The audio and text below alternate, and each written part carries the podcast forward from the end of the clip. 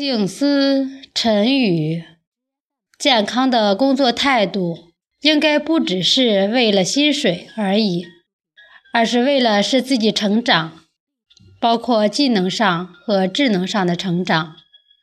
因此，必须花费更多的时间精益求精，通过提升工作的品质和数量来提升自己的能力。这和薪水的多少不一定成正比。活在当下，珍惜每一份情缘，感恩生活每一天。我是主播翟翠潇，欢迎大家的收听。